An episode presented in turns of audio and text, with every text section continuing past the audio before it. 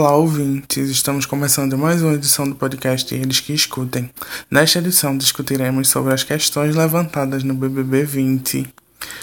Quem vos fala sou eu, Derson Fernando, junto com João Souza. E aí, galera, tudo bom com vocês? Amanda Francine. Oi, gente, tudo bem com vocês? E André Campos. E aí, pessoal, tudo beleza? Como estamos em plena pandemia do coronavírus, na situação de gravação desse podcast, talvez vocês percebam algumas mudanças no áudio no decorrer da, da gravação. Né? E a ganhadora desta edição foi a médica Thelma Regina, única candidata escrita que restou na reta final do BBB, já que esta edição foi dividida entre pipoca e camarote. Pipoca sendo as pessoas que realmente se inscreveram no programa, e camarote são algumas personalidades da mídia que eles chamaram para participar dessa edição. Thelma, Flaslane e Babu eram os únicos candidatos negros dentro da casa, o que gerou uma discussão sobre racismo, tanto dentro quanto fora da casa mais vigiada do Brasil. É, como o Derison falou, né, esse Big Brother ele chamou bastante atenção, essa edição, pelo fato de diversos participantes dos dois grupos exporem suas opiniões sobre diversos problemas que a gente vive aqui fora, né, e que acabam refletindo lá dentro, como racismo, homofobia. Exemplo disso é Thelma, né? Thelma é uma mulher negra, hoje ela é médica, teve uma infância difícil, foi adotada. E Thelma é um exemplo da mulher negra batalhadora que pode refletir em muitos jovens, que mostra que a cor não vai definir o que você deve fazer da sua vida. E de fato foi uma edição bem forte, né? Com essa divisão entre convidados e participantes inscritos. E toda essa pauta que levantou lá dentro, né? Que foi bem dividido os grupos lá dentro, quando as pessoas começaram a se identificar com o pensamento das outras e tal. E o racismo a gente viu muito pautas levantadas, principalmente por Babu, que é ator negro, né, que participou, interpretou Timaya em alguns filmes, e da Thelma, que foi a campeã, sobre esse essa bandeira, essa negritude, essa luta por espaço na sociedade, sabe, por representatividade que foi uma palavra muito usada na edição, que é ser representado por alguém, ter uma representação. E com Thelma campeã, você viu muito isso repercutindo, mulher preta, médica, que teve uma vida muito batalhadora, a única mulher negra, a única negra da turma dela de medicina. Então, muito inspirador para muitas pessoas. Eu não tenho um local de fala porque eu sou branco, mas você consegue enxergar, você vê aquela representatividade, sabe? Então, algo muito importante a ser discutido. Participante Gisele, dentro do programa, ela é advogada e ela levantou um ponto importante, que foi a fala quando ela disse que onde estão os jovens, os jovens pretos, os jovens negros? Estão onde eu trabalho. E ela também trabalha em cadeias, né? Sendo advogada de pessoas que estão esperando ainda julgamento, etc. Ela viu que tem muitos jovens negros somente pela falta de oportunidade, pela marginalização da sociedade. Então esse programa trouxe muita pauta, trouxe muito empoderamento, principalmente por parte das mulheres, que foi maioria, tipo, em número, foi muitas mulheres dentro do programa. E foram as que mais levantaram pautas lá dentro. E aprofundando um pouco esse assunto do racismo no Big Brother, teve um momento durante o confinamento, né, que na mesa de refeições estavam as cistas, né, como as mulheres são chamadas, e entrou em pauta o assunto racismo. E Babu, né, que é um defensor total dos negros, né, que ele compra a causa e o motivo é bem óbvio, ele explica como o negro deveria ser chamado e como a gente erra chamando de negro, né, como eu acabei de, de chamar. Babu explica que negro no dicionário se remete a coisas escuras, coisas malignas, que são coisas que, obviamente, a pessoa não gosta de ser associada. E que nos Estados Unidos, por exemplo, se você chama a pessoa de niga, que é negro, é, é agressivo, é um modo agressivo de ser chamado. E, e Manu Gavassi, que, é, né, que foi a, a terceira colocada, ela acaba perguntando a Babu como deveria ser o jeito certo de chamar. E ele diz que é preto. que é o, o jeito pode soar grosso, né? Ah, esse homem preto, mas que deveria ser o correto. E para vocês terem uma noção melhor, para quem não acompanhou, de como foi essa, entre aspas, aula que Babu deu sobre racismo ao longo da, da história, a gente vai colocar agora um, um áudiozinho dele explicando para as meninas do, do reality é, um pouco dessa ideia. É, é, pessoas de pele preta não era chamada de negro, era mouros, era africanos, qualquer coisa, menos negro. Negro vem de negro, do grego, que é inimigo. Sério? É por isso que eu renego esse nome, por exemplo. É, tem gente que não fala. Negro fala. é inimigo. Se você pegar negro no, no, no dicionário brasileiro, português, é, é, o que não remete luz, é, funestro, é, é, sinistro. Negro não tem, não tem uma atribuição positiva a essa palavra. Então qual é o certo? Pra mim, preto. Preto. preto.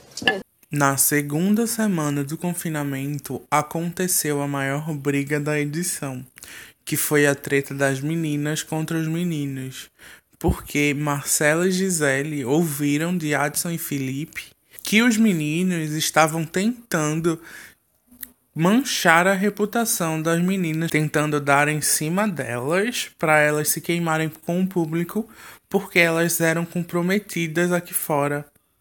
O que rolou uma discussão generalizada sobre o, o machismo dentro da casa. A pauta do machismo foi muito levantada. As meninas é, da casa não toleraram, né?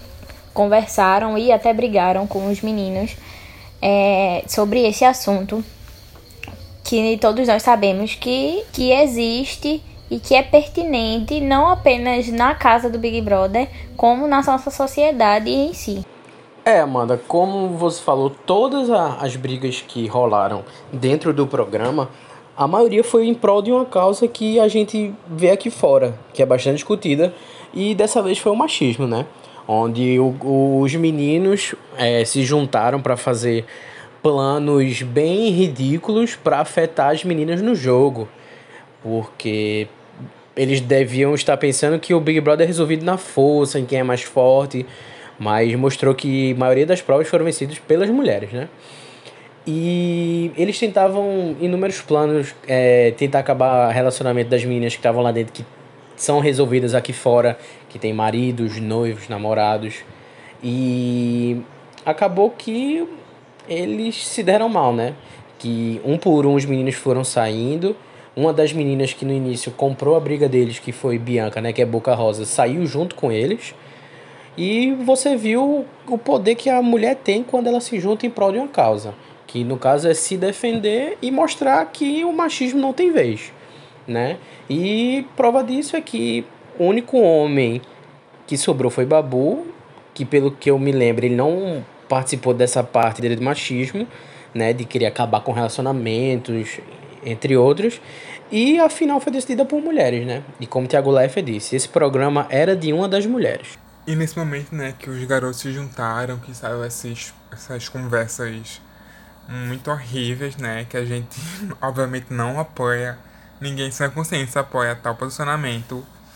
Depois disso, no mesmo dia, as, as meninas, Rafa, Manu, Gisele, é, Marcela, Mari, Bianca Andrade, que é a Boca Rosa, Gabi também, se juntaram e foram falar com os meninos sobre esse posicionamento deles.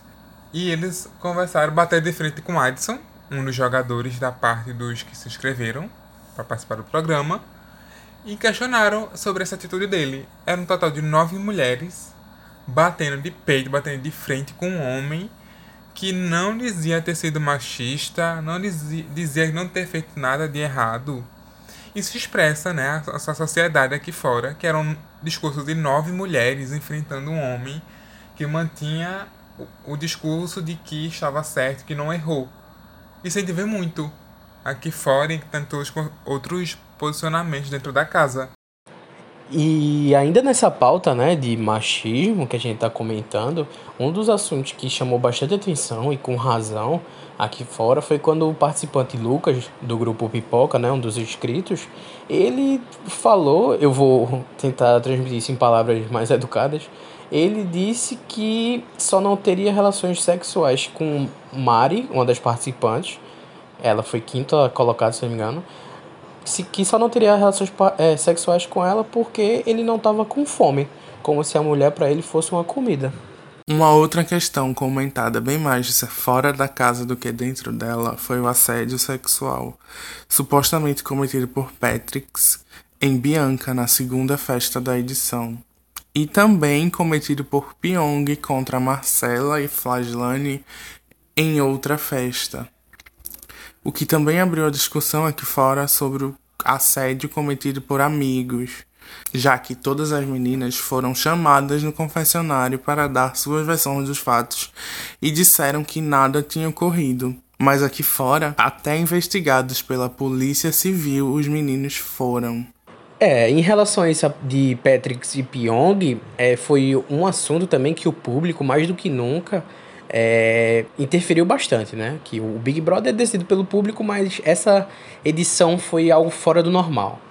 É, Patrick foi acusado aqui fora de ter balançado os seios de Bianca enquanto ela estava sob efeito de álcool e Pyong também teve os seus problemas em relação a Flashland, né? É, e como vocês sabem, ambos foram chamados no confessionário, receberam advertências. Patrick chegou a se desculpar com as meninas, perguntando se elas se sentiram ofendidas ou assediadas, e ambas disseram que não. Mas, querendo ou não, para a gente aqui fora pareceu algo que poderia ter sido evitado, pelo fato dele estar tá mais consciente do que a do que Bianca. A cultura do cancelamento ganhou um sentido diferente nessa edição. Todos foram cancelados, mas apenas poucos sofreram com isso de fora da casa. Justamente, essa cultura do cancelamento foi muito forte. E sempre é muito forte a cultura do cancelamento no mundo virtual, que é quando os usuários não gostam do posicionamento daquela pessoa, acham que aquele posicionamento não é certo, etc. Então os usuários passam a não mais consumir produtos ou acompanhar aquela pessoa no mundo virtual. Isso acontece bastante. E também teve muito artistas aqui fora, quando o programa estava passando, que se posicionaram sobre o programa, falaram seus participantes favoritos, seus menos favoritos. E o público que, que tentaram fazer o cancelamento desses artistas. Porque minha ideia não bate com a ideia daquela pessoa, a atitude na internet é cancelar, ignorar aquela pessoa que tem um posicionamento diferente do meu. E Bruna Marquezine também foi um exemplo que ela é muito amiga da Manu Gavassi. E as pessoas cancel, tentaram cancelar ela justamente por ela subir mutirões, né? Que é chamar as pessoas para participar, para votar, para que ela ficasse tanto na casa quanto ela pudesse para ser a campeã. Então tentaram cancelar ela porque ela tem uma influência muito forte e estava sendo injusta e tal. Então, o Vitor Hugo, ele falou que tá tendo dificuldades mesmo para ser aceito na sociedade após BBB, que está sendo excluído pelos amigos, pelas pessoas da igreja em que ele frequentava. É, ele está sendo sofrendo ameaças pela internet. Então, para você ver como é o peso de um Big Brother, né? Ainda mais um Big Brother como esse, é, em que em meio a uma quarentena, as pessoas é, dentro de casa teve maior visibilidade. É, o BBB que teve maior número de votações. Então, bateu recorde de votações. Então, foi um peso gigante esse Big Brother. Então, o que foi dito, o que foi falado, é... a galera não tá perdoando e tá, tá sendo bem cruel, assim, para o Vitor Hugo nessa, nessa questão do BBB mesmo. Nem só de polêmicas viveu esse Big Brother. Tivemos também muitos memes, desde o top rosa da Fly até a sandália vermelha da Manu. Vamos falar um pouco mais deles pra gente terminar esse podcast num tema leve a galera pirou nos memes esse ano na edição do BBB. Foram diversos memes, gente. É... Aquele meme da Thelma e a Fly brigando na cozinha, que ninguém entendia nada, só sabia que elas estavam brigando, uma gritando com a outra, desesperada.